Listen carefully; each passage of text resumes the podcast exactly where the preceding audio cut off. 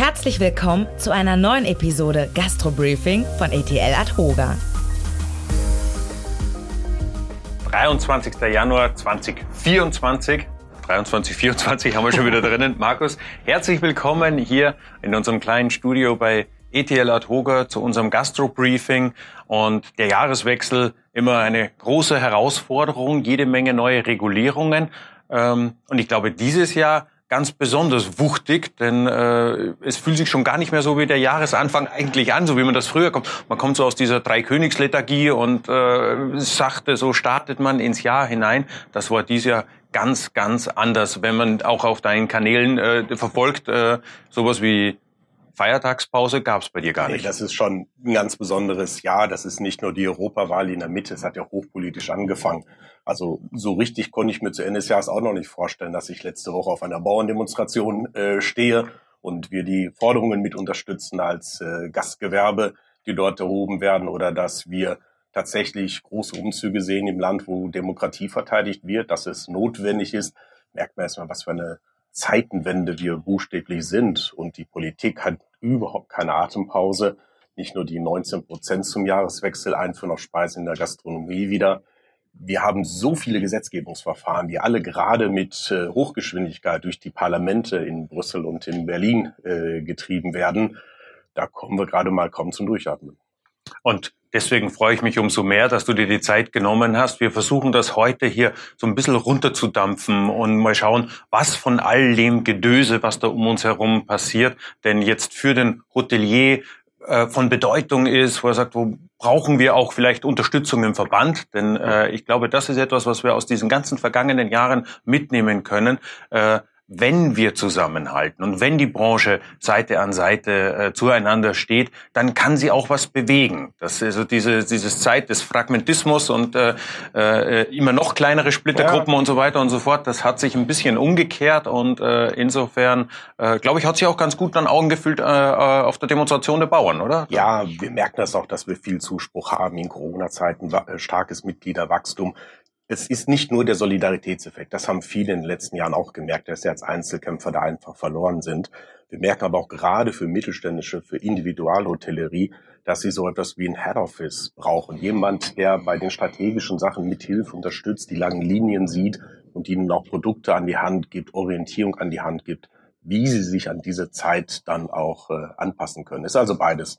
Bisschen Schutzschirm und aktive Hilfestellung wer möchte und selber auch eine Frage hat und die Gelegenheit nutzen möchte, mal den Markus zu grillen und äh, seine Frage hier reinzuwerfen, möge das gerne tun. Der Chat ist jetzt offen. Äh, einfach in die Tasten hauen. Wir werden uns jeder Frage, die da reinkommt, äh, so gut es geht widmen. Und keine Angst, es gibt keine dumme Frage. Antworten können es zuweilen sein, aber nicht unbedingt äh, per se die Frage. Also äh, Markus, wollen wir mit äh, von, vom Nahen ins Ferne gehen? Äh, Bettensteuer liegt ja dem ja. Thema nahe. Das verbindet uns ja beide. Ne? Du hast die Betten, ich habe die Steuer quasi. Jetzt äh, kommen da immer mehr kommunal. Da hätte ich jetzt gerne keine Liaison. Da hätte ich jetzt gerne, okay. Da gibt's auch keine Brandmauer. Äh, aber immer mehr Kommunen kommen eben auf den Trichter zu sagen, äh, wir füllen Löcher in den Kassen, die sie per se haben. Also das will ich ja gar nicht äh, negieren und auch nicht mhm. immer sind sie durch schlechtes Wirtschaften äh, äh, zu begründen.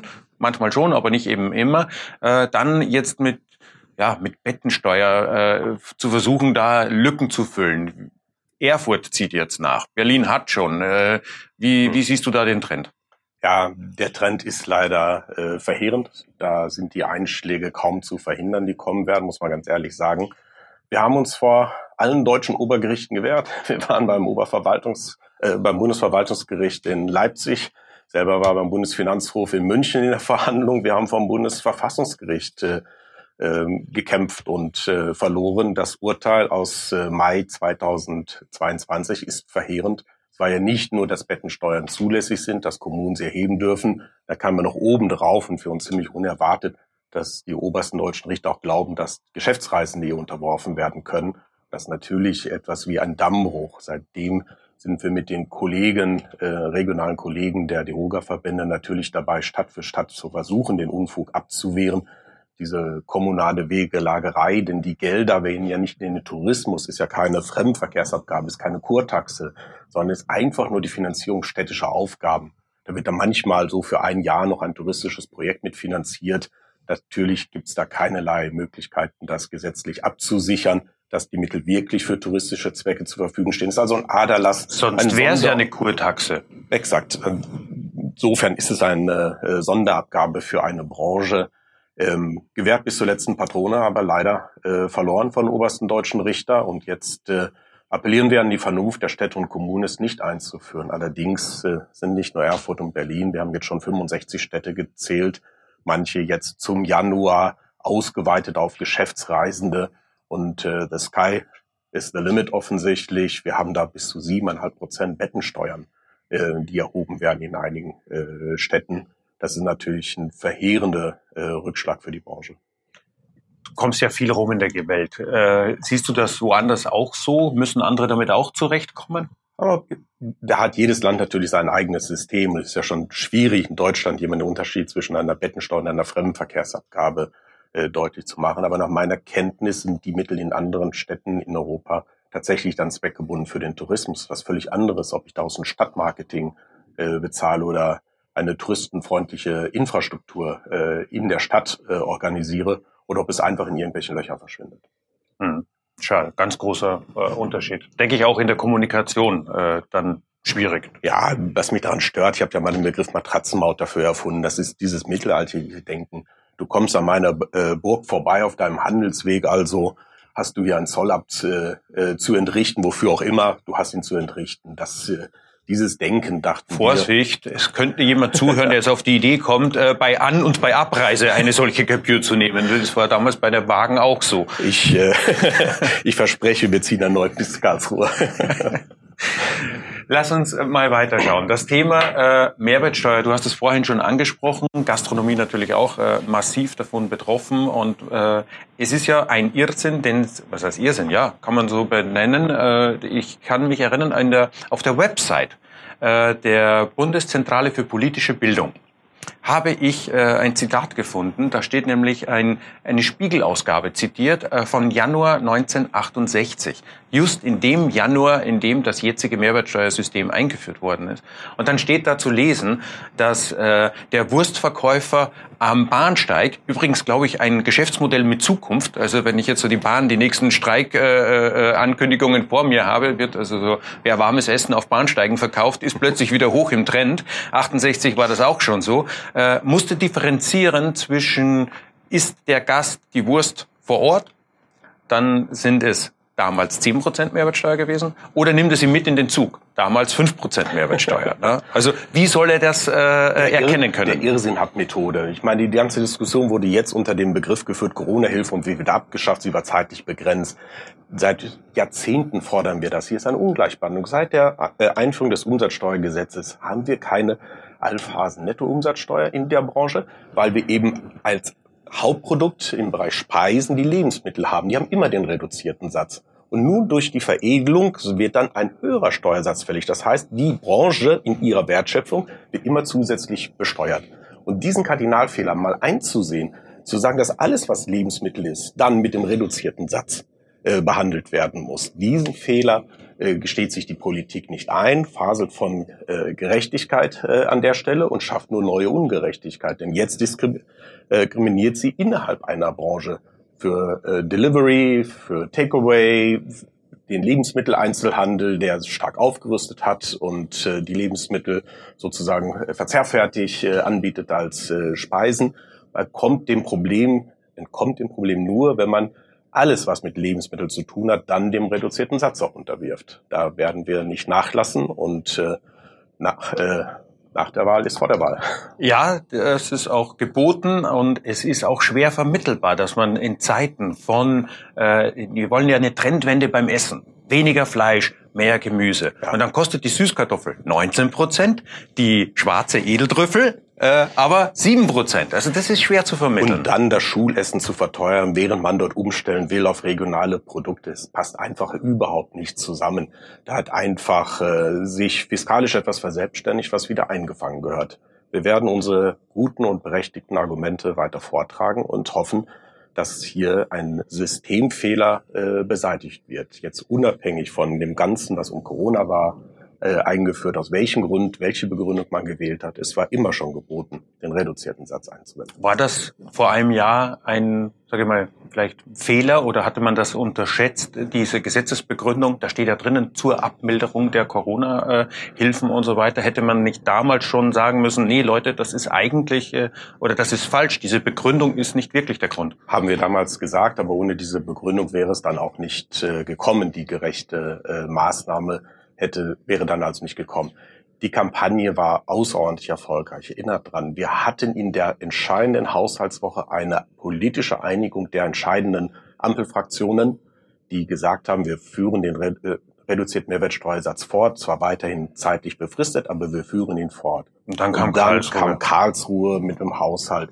Und das werfe ich den Ampelparteien vor. Dann fiel ihnen nichts Besseres ein. Anstatt jetzt einfach sagen mal Timeout, ordentliche Beratung, wir schauen mal, wer leistet jetzt was in den gesamten Haushalt äh, ein von dem Sparbedürfnis, dann wurde als allererste Maßnahme äh, solitär herausgenommen, dann machen wir das mit der Mehrwertsteuer nicht mehr rückgängig, auf das man sich zwei Tage vor verständigt hatte. Das geht nicht. Das ist eine Missachtung der Branche, eine Geringschätzung. Das geht mit der Ampel nach Hause. Definitiv, ja. Das war ein unglücklicher Schachzug, äh, gemessen an den Zahlen, die sonst so jongliert werden, die man in den Zahlen so kennt. Äh, Politisch töricht. Ich verstehe die handelnden Parteien nicht. In den Umfragen sieht man ja, äh, zu was es sie bringt. Ja. Lass uns nach den Speisen äh, das Thema, wir haben ja gerade Takeaway und so weiter gehabt, da haben wir ja auch diese EU plant ja, also da es ist ja nicht nur, was in Berlin entschieden wird, auch die EU und Brüssel entscheidet was und dann haben wir da so Dinge wie Verpackung, Lebensmittelverschwendung, Food Waste will man reduzieren, ist alles äh, gut und her, geht mit riesigen Bürokratieauflagen einher. Ähm, hier versucht man ein bisschen, also das ist ja also der Running Gag, äh, Büro, Bürokratieabbau in Deutschland. Also äh, wie soll denn das funktionieren? Ähm, und jetzt kommt da noch was mit dazu, äh, noch mehr Verfahren, noch mehr Beschreibung. Äh. Also diese Packaging und Packaging Waste äh, Regulation ähm, auf die du anspielst, äh, vereinfacht mit Verpackungsverordnung äh, übersetzt. So ein klassisches Beispiel. Ne? Alles das, was die Branche betrifft, äh, denkt man immer, Berlin ist da, weil sie auch immer in den Vordergrund drängeln, dass sie alles entscheiden. 70 Prozent dessen, was materielle Auswirkungen auf die Betriebe hat, ist tatsächlich Brüssel. Und mit dieser äh, Neuregulierung äh, der Verpackungen und der Abfälle äh, wird wirklich ein äh, dickes Brett äh, gebohrt. Die Kommission hat äh, 2022 vorgeschlagen, alles was Einwegverpackung ist, äh, äh, zu verbannen aus Hotellerie und äh, Gastronomie und komplette Recycling-Systeme, natürlich zeitlich gestaffelt, aber einzuführen, aber tatsächlich mit einem Verbot zu reagieren. Wir haben in viel Lobbyarbeit erreicht, dass das Parlament gesagt hat, Moment mal, also die Einwegverpackung ist nicht in jedem Fall im Gastgewerbe. Wir haben hier Hygieneauflagen zum Beispiel, ähm, nicht in jedem Fall verwerflich und immer die äh, Mehrwegverpackung äh, zu bevorzugen. Schaut mal genau hin und macht Ausnahmen für bestimmte Produkte. Und wir müssten äh, feststellen, dass äh, der Rat hat jetzt äh, Mitte Dezember seine Position da gefunden. Deutschland hat sich mal wieder ganz unglücklich, weil die Ampel sich nicht einigen konnte, enthalten äh, dabei. Der Rat hat gesagt, nee, nee, die Linie der Kommission ist richtig mit Verboten. Daran wird es äh, und äh, wird die Welt genesen. Und jetzt laufen wir unter, Span äh, unter belgischer Ratspräsidentschaft in Trilog-Verhandlungen. Jetzt müssen sich Kommission, Rat und Parlament einigen. Und wir hoffen sehr auf die Linie des Parlaments. Vielleicht so ein kleines Aperçu äh, dabei. Im Europaparlament kam in die letzte Beratungsrunde rein des zuständigen Ausschusses der Vorschlag, man könnte doch auch im Rahmen der Verpackungsverordnung regeln, dass Gastronomen Leitungswasser gratis abzugeben haben an Gäste. Der Zusammenhang hat sich mir nicht erschlossen. Wir dachten, das wäre mit der Trinkwasserrichtlinie 2019 geklärt. Da haben sie es schon mal versucht. Aber sie haben eine Mehrheit gefunden. Das Parlament schlägt jetzt also Kommission und äh, Rat vor, Gastronomen in ganz Europa zu verpflichten, dem Gast, wenn er es wünscht, Leitungswasser gratis oder gegen ein geringes Kostenentgelt äh, anbieten zu müssen. Als gesetzliche Verpflichtung würde rechtsunmittelbar auch in Deutschland äh, gelten. Ja, das habe ich dann mal Zangenangriff genannt. Erstmal die Mehrwertsteuer auf Speisen erhöhen, dass die Kalkulation auf der Speisenseite gestört ist und dann gleichzeitig Verpflichtung, ein Gratisgetränk im Getränkeangebot vorrätig zu halten mit einem aufziehenden Europawahlkampf, wo jeder dann äh, sagt, wofür ist Europa eigentlich da? Wissen Sie, Leitungswasser, das haben wir durchgesetzt. So wie damals die Roaming-Gebühren abgeschafft. Äh, dabei Leitungswasser haben wir durchgesetzt. Kriegen Sie jetzt in ganz Europa kostenlos in der Gastronomie. Ich glaube, das kann den einen oder anderen in der betrieblichen Kalkulation den Exitus bringen. Ich meine, das ist eine nicht verkaufte Cola, äh, Cola Zero, äh, die Komm. der Gastronom da möglicherweise hat. Und dann fehlt ihm die gesamte Kalkulation am Getränk. Das äh, stellt nochmal ganz neue Herausforderungen, äh, was die Kalkulation angeht. Muss man dann Eintritt fürs Restaurant nehmen wahrscheinlich äh, ich weiß oder für nicht, die Lobby? Wo da die, äh, die Lösung dann sein wird. Unsere Aufgabe ist dagegen zu halten. Wir erwarten eine klare Positionierung der Bundesregierung. Die ist jetzt auch schon ein paar Wochen überfällig. Äh, sie konnten sich ja nicht mehr intern einigen. Auf den Nebenaspekt jetzt hier mit dem Leitungswasser da erwarten wir, dass da jetzt eine klare Absage kommt der Bundesregierung, dass sie sich dagegen ausspricht. Einen krasseren Eingriff in unternehmerische Kalkulationsfreiheit kann ich mir ja gar nicht vorstellen. Hey, das ist schon äh, sehr unfrei. Das hat schon was von Zwang, definitiv. Ja. Bleiben wir gleich noch mal kurz bei dem Thema ähm, Kalkulation. Äh, schauen wir auf die äh, Wareneinsatz ist die eine Komponente, die größere ist der Personaleinsatz. Thema Mindestlohn. Ähm, beschlossen ist ja eine Erhöhung um, glaube 40 Cent oder sowas, auf 12, 41 Cent, äh, die dann äh, nachfolgen sollen, also von den 12, äh, 41, wo wir jetzt sind. Äh, Glaubst du noch daran, dass das kommen wird? Denn die Rufe aus der Parteienlandschaft nach, also in Überbietungswettbewerb, also jetzt politisch da einzugreifen, äh, ist diese Mindestlohnkommission äh, überhaupt noch großartig was wert oder ist das einfach nur noch eine politische Spielwiese, ob man jetzt auf 14 oder 15 Euro geht? Wir haben die größte Lohnerhöhung äh, äh, überhaupt äh, gerade mal hinter uns, sind noch dabei, das noch zu verdauen oder wirtschaftlich ist es noch gar nicht verdaut. Da schreibt man schon nach dem nächsten Riesenschritt. Das ist das, wovor wir gewarnt haben, als der gesetzliche Mindestlohn in dieser Form äh, eingeführt worden ist, äh, dass es immer einen politischen Überbietungswettbewerb geben wird. Bei der letzten Bundestagswahl, die Respektkampagne der SPD hat ja wesentlich äh, den Kanzler ins Amt äh, gebracht. War ein Versprechen einfach, den Mechanismus, es den Tarifvertragsparteien äh, zu überlassen, das Mindestlohnlevel dann fortzuschreiben, hat man krass eingegriffen. Und genau das verspricht man mit den nächsten Wahlen. Einmal Erfolg gehabt, immer Erfolg gehabt. Jetzt ist der Mindestlohn politisiert und den Tarifvertragsparteien zu einem ganz großen Stück ähm, entrissen worden. Die Schäden sind äh, natürlich äh, dramatisch. Es geht ja nicht nur um die unterste Lohngruppe dann. Wir haben ja den Druck dann auf alle. Das ja die Abstände waren zu den äh, Facharbeitern, äh, die man, äh, die in der Branche sind. Äh, das ist natürlich äh, enormer Druck auf das äh, System. Ja, das ist ein ordnungspolitisch großer Fehler. Und dann habe ich letztens in den Medien äh, von Marco Nussbaum, der sich dann über die Spitzengehälter in der Hotellerie äh, äh, ausgelassen hat. Ist da, hat sich da was verselbstständigt oder sind da Pyramiden entstanden, wo die ganz oben und die ganz unten einfach sich überhaupt nicht mehr sehen? Da scheint Marco mehr Einblick äh, zu haben in die Gehaltsstreifen, als, äh, als ich es habe. Wir liegen da keine Statistiken vor, wie groß da die Differenz ist, welcher Faktor da zwischen Einstiegsgehältern und Managementgehältern sind. Das ist bei uns kein Thema. Ich glaube, das ist in anderen äh, Wirtschaftsbereichen auch nicht anders. Äh, lass uns noch mal zum Thema äh, Mitarbeiter und Zuzug äh, äh, sprechen. Also da hat ja auf der einen Seite ein gewisser Druck auf unsere Sozialsysteme. Wir brauchen mehr arbeitspflichtige Arbeitsverhältnisse, um das irgendwie noch finanziert zu kriegen. Sonst ist auch irgendwann mal mit der Steuersense ist eh schon ein ganz großer Anteil, der da reinfließt. Ähm, das ist auf der einen Seite. Auf der anderen Seite äh, bürokratische Hürden en masse für äh, Anerkennung ausländischer Abschlüsse. Ähm, warum muss ein Auszubildender in der Hotellerie seine Deutschprüfung vor der Ausbildung machen? Warum kann er das nicht am Ende machen? Also dann nach drei Jahren hat er wahrscheinlich entsprechend gut Deutsch gelernt und äh, gerade in Berlin in der Hotellerie also jetzt mal mit Verlaub, auch wenn wir hier in Berlin sind, äh, kommt man also mit Englisch auch schon extrem weit. Und, äh, ich habe schon gastronomische Einheiten gesehen, die kamen komplett ohne deutsche Speisekarte aus, äh, mitten in Berlin. Aber soll ja nicht der Benchmark sein. Aber da ist völlig richtig. In den Details ist das noch nicht praxistauglich. Wir müssen anerkennen, die ähm, Ampelkoalition hat sich da bewegt, hat etwas in der äh, Zuwanderung äh, gelockert. Praxis merken, praktisch merken wir davon noch nicht äh, viel. Viele scheitert und das ist in vielen Gesprächsrunden der Tourismusverbände äh, auch mit dem Auswärtigen Amt thematisiert worden, scheitert an der Visapolitik. Das ist einfach ein Flaschenhals äh, ohne Ende. Da äh, kann man ähm, neue Regeln der Einwanderung machen, aber wenn jemand kommen kann, weil er einfach kein entsprechendes äh, Visum bekommt oder Monate wartet, das Unternehmen den Kandidaten hat und dann Monate darauf wartet, dass sich etwas äh, bewegt, das ist einfach nicht praxistauglich. Da werden wir auch nicht müde, Nachbesserungen äh, zu fordern. Erst dann können wir beurteilen, ob die Regeln schon reichen, die jetzt gesetzt worden sind. Aber da sind wir noch nicht mal auf Anschlag, dass wir es testen können, weil wir so, so viele Systemfehler noch drin haben. Markus, es scheint ja ganz äh, breit gefächert zu sein. Was hast du noch im, an Pfeilen im Portfolio, was der Verband dieses Jahr abzuschießen und abzuwehren hat? Oh, gestern hatte ich äh, sechs Stunden Anhörung im äh, Justizministerium. Äh, Pauschalreiserichtlinie wird äh, fortgeschrieben und da kommt der eine oder andere im Sinne eines äh, wie ich finde, fehlgeleiteten Verbraucherschutzbildes auf den Gedanken, dass auch eine einfache Hotelübernachtung doch eigentlich eine Pauschalreise sei.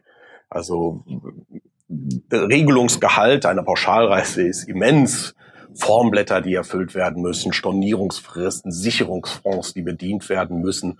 Und Haftungsrisiken. Also wenn ich, wenn ich, wenn ich mehr als drei Komponenten in eine Leistung zusammenfasse? Reichen sogar schon zwei und manchmal ist das nicht mehr zu erkennen. Das ist eine besonders aufwendige Wellnessbehandlung, kann schon schnell eine Pauschalreise äh, konstituieren. Da hat man nicht mal ein Transportelement dabei oder ein aufwendiges Fine Dining kann schnell aus der Übernachtung und Fine Dining auch eine Pauschalreise machen und sie dann vorzustellen, dass das alles dann komplett dem Pauschalreiserecht unterworfen wird, ist äh, also eine einfache Hotelübernachtung ist halt ein Horror. Also da gilt es wirklich aufzupassen. Äh, ich fand meine Argumente natürlich gestern sehr überzeugend und ich hoffe, dass auch die, das Ministerium und die Regierung, ja, die ja als erstes sind ja nicht die Parlamente gefragt. Es hat die Kommission etwas vorgelegt. Es redet die Regierung darüber.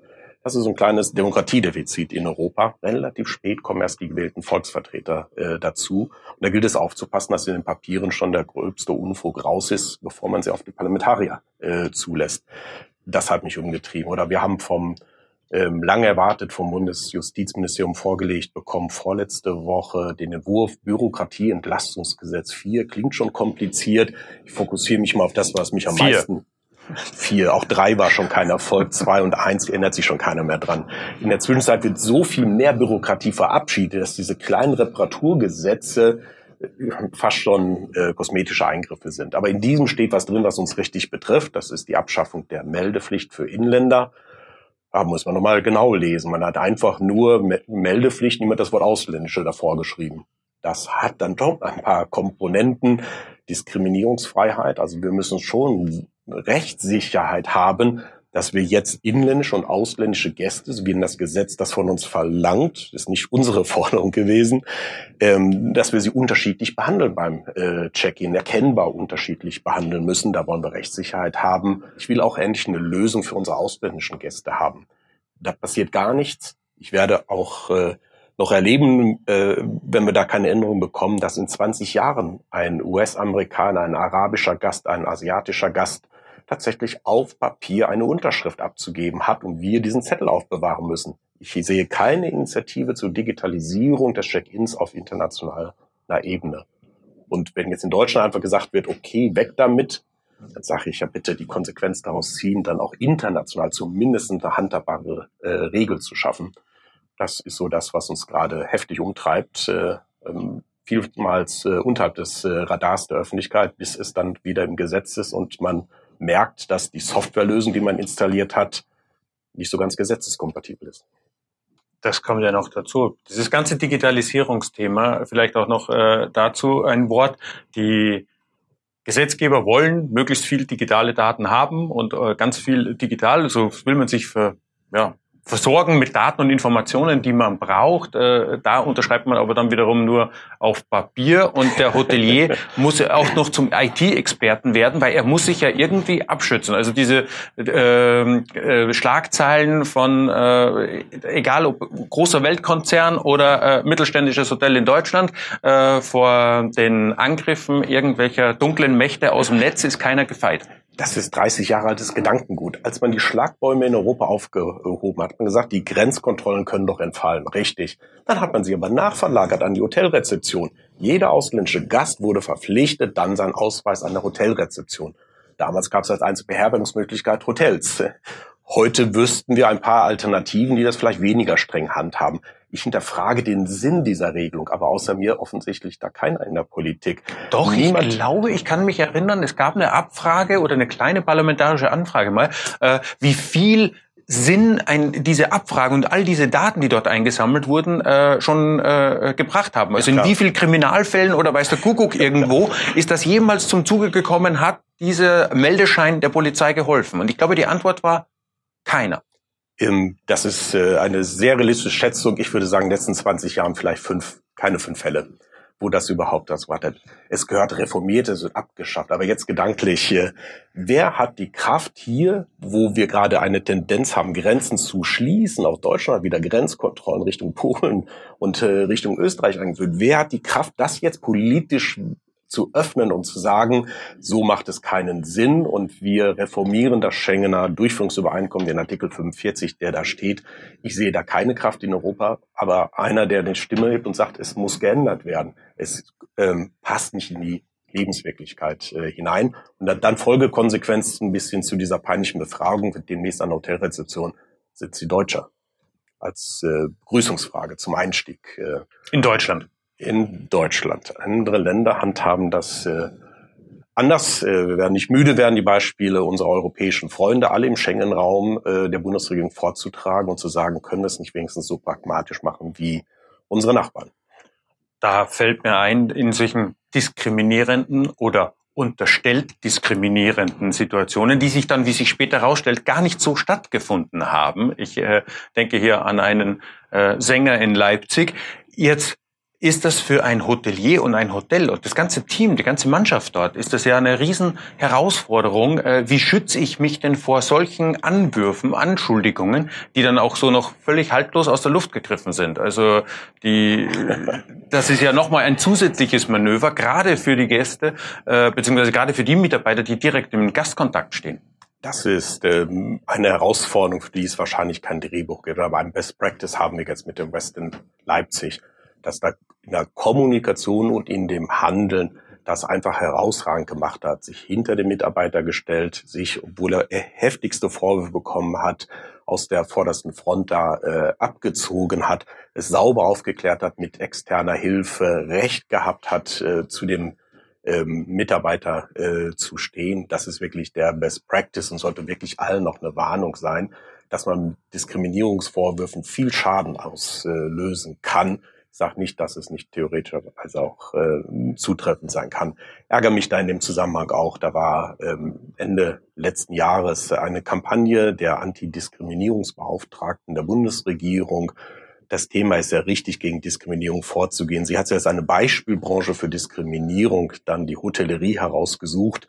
Ein Beispiel mag wohl äh, tatsächlich äh, real gewesen sein wo offensichtlich einem lesbischen Pärchen ein Hotelcheck-in äh, aufgrund der geschlechtlichen Orientierung verweigert worden ist. Das ist so abstrus in unserer äh, Wirklichkeit, dass wir uns geärgert haben, als äh, eine von fünf Branchen da herausgepickt äh, zu werden, haben wir uns auch äh, gegen gestemmt. Dann kam trotzig zurück, dass man aber 100 Fälle hätte. Äh, davon einmal nachgefragt, ja, die letzten 20 Jahre, 100 Fälle nicht überprüft, ob sie stimmen oder nicht. Wir haben ja ein Beispiel, dass es mal auch nicht stimmt. Bei wie vielen Millionen Übernachtungen und Check-ins? Habe ich mich auch gefragt. Ich habe es nachgerechnet. 4,2 Milliarden Übernachtungen im selben Zeitraum. 100 äh, Fälle. Das äh, heißt, es ist fünfmal wahrscheinlicher, 0, dass man 000002 Prozent. Und dafür werden Steuermittel ausgegeben und eine ganze Branche an die Wand gestellt. Ja, man sollte auch mal hinterfragen, was man da macht. Nicht jeder gute Zweck äh, zieht dann auch äh, die richtigen Mittel nach sich.